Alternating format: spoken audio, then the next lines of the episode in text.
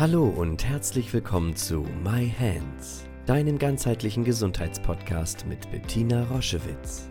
Sie begleitet seit über 30 Jahren Menschen mit körperlichen Erkrankungen und in persönlichen Krisen mit der japanischen Selbstheilmethode Yin Chin Jutsu und unterstützt sie auf ihrem Weg zurück zu Kraft und Gesundheit.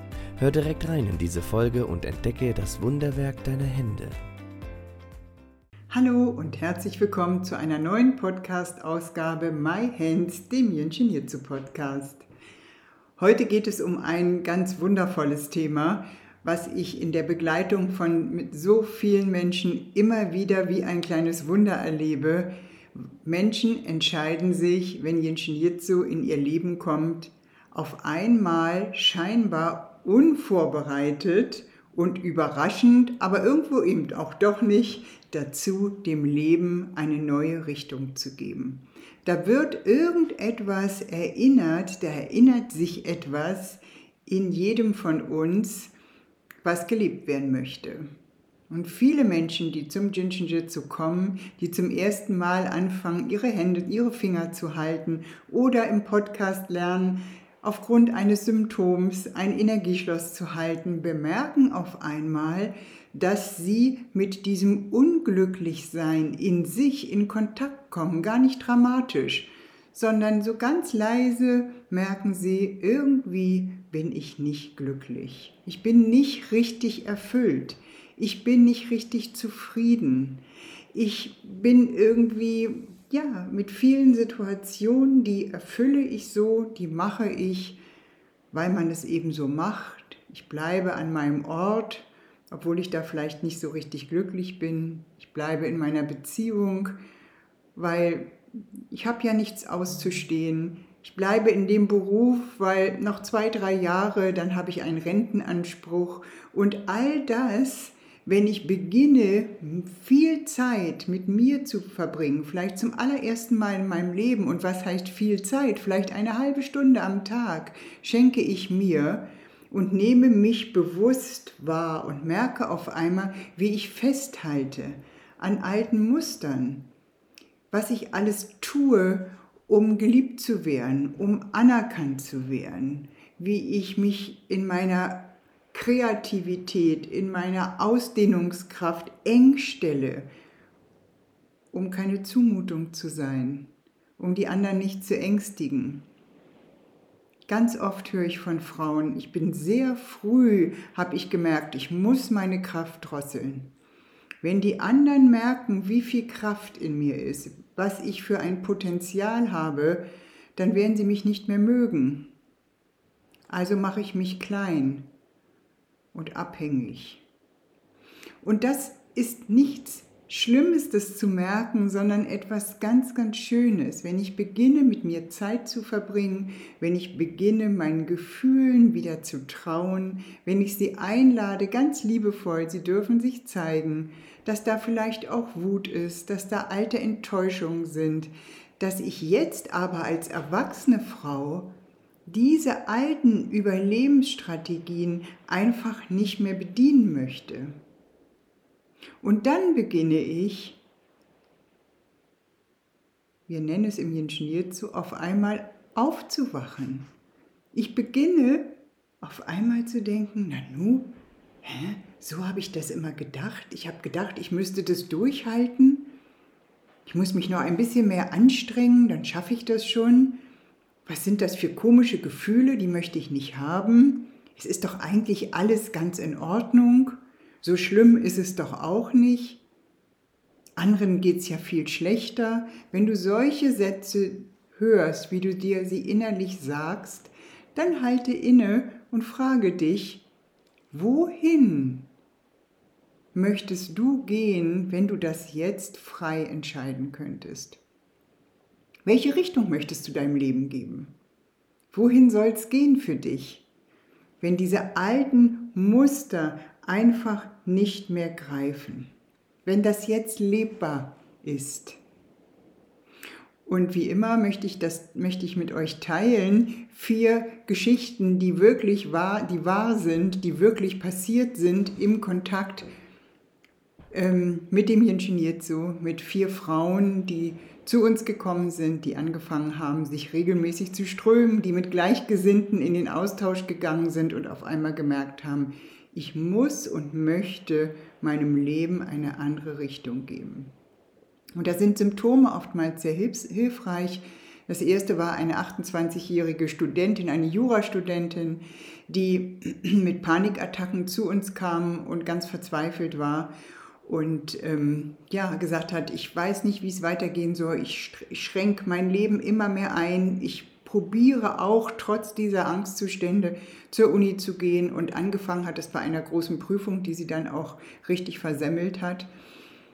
Und nach verhältnismäßig kurzer Zeit, ich denke, es waren so drei, vier Monate, hat sie gemerkt, dass dieses, die Prüfung nicht schaffen, die Panikattacken, eine innere, einen inneren Raum geöffnet haben in ihr selbst, wo sie hingucken wollte. Und ihr fiel ein unter Tränen, dass sie schon immer die Meeresschildkröten so liebt.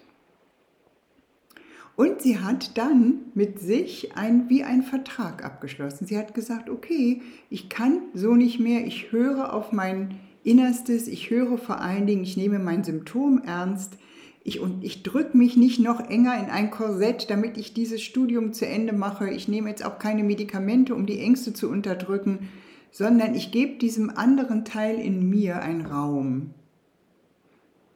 Psst, hier ist Laura. Ein kleiner Servicehinweis für dich.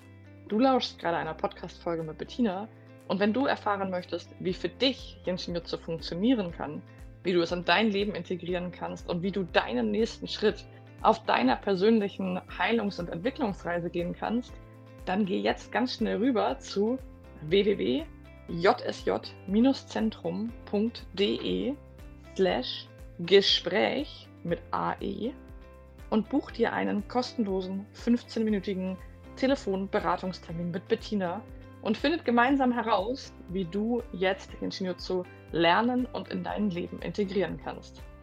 Wir freuen uns auf dich und jetzt viel Spaß mit der Folge. Tschüss! Und sie ist für ein Jahr an die Südküste von Spanien gegangen und hat an einem Projekt für den Erhalt der Meeresschildkröten mitgewirkt.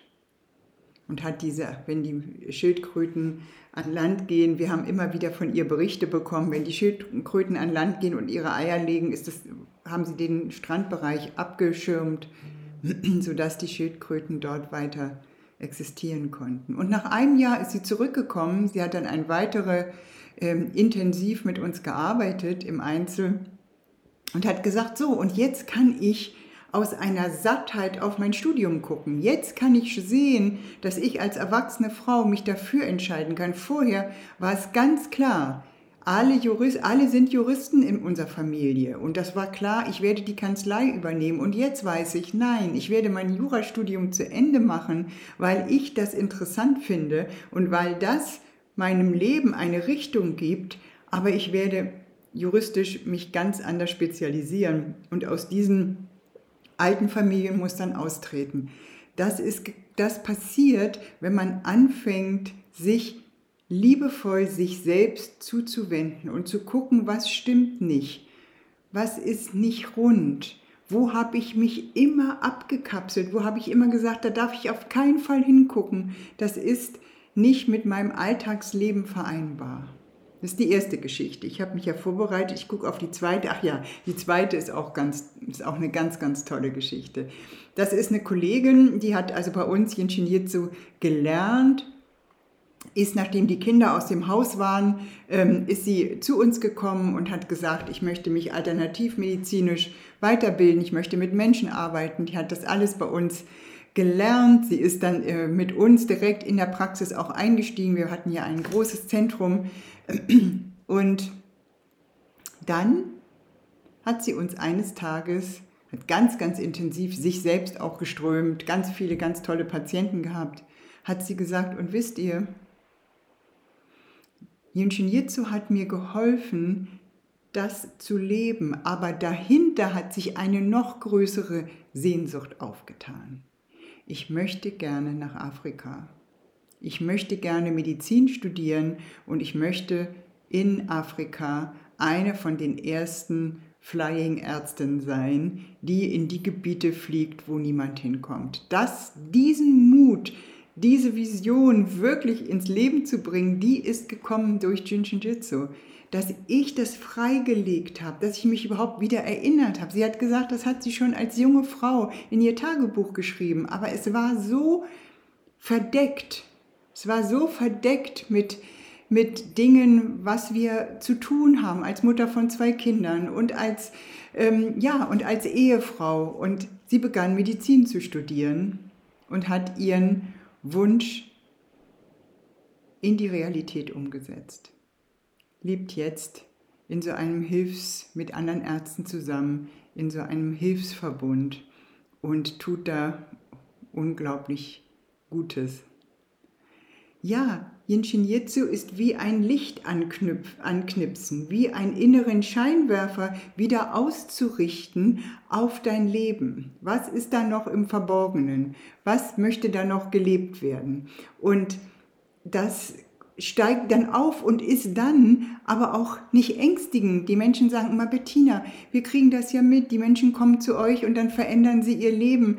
Das, das macht mir Angst. Ich möchte nicht meinen Mann verlassen, ich möchte nicht nach Afrika, ich möchte auch keine Meeresschildkröten retten, das möchte ich einfach nicht. Ich möchte hier so, es möchte, dass alles so bleibt. Und vielleicht ist das genau das Richtige für dich, dass alles so bleibt, aber mit einer anderen Emotion.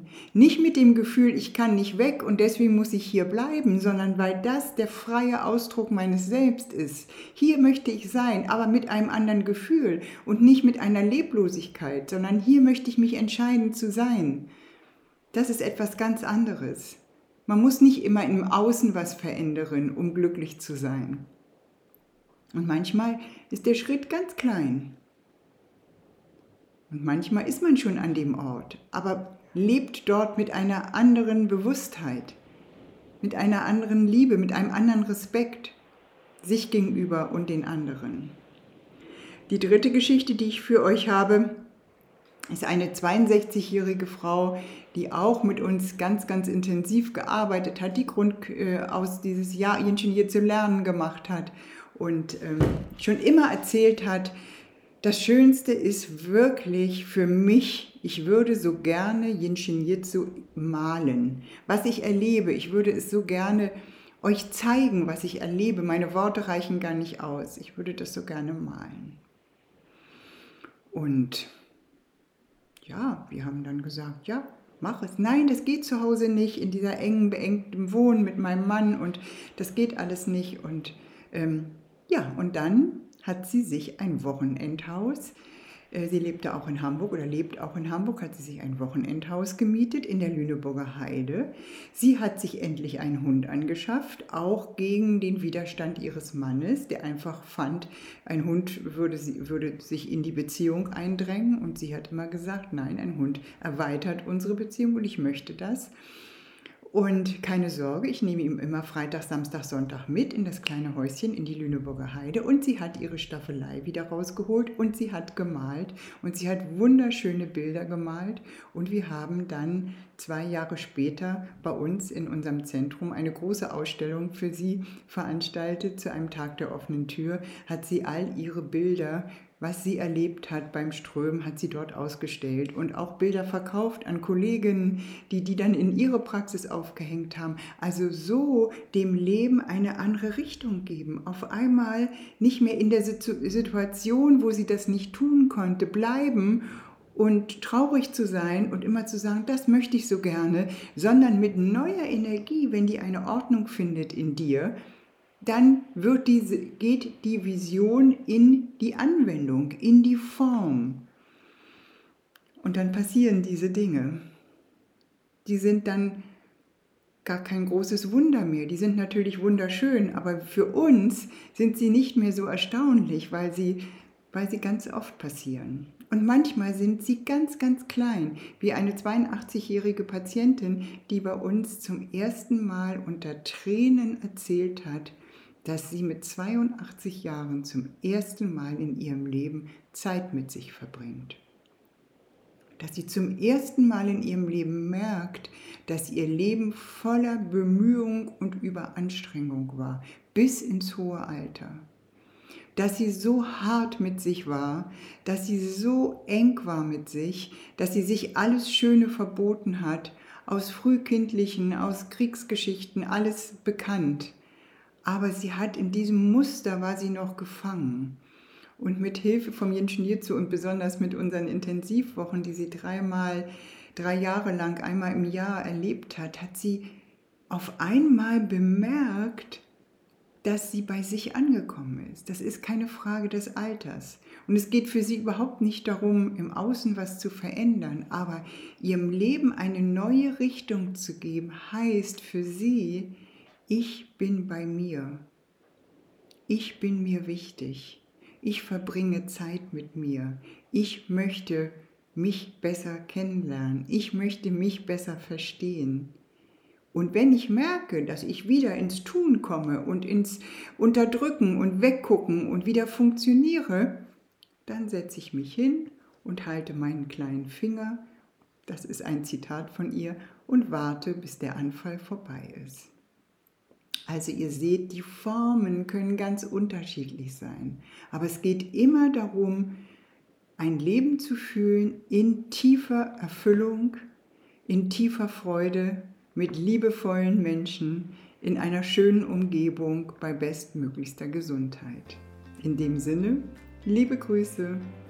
Schau dich gerne auf unserer Homepage um www.jsj-zentrum.online.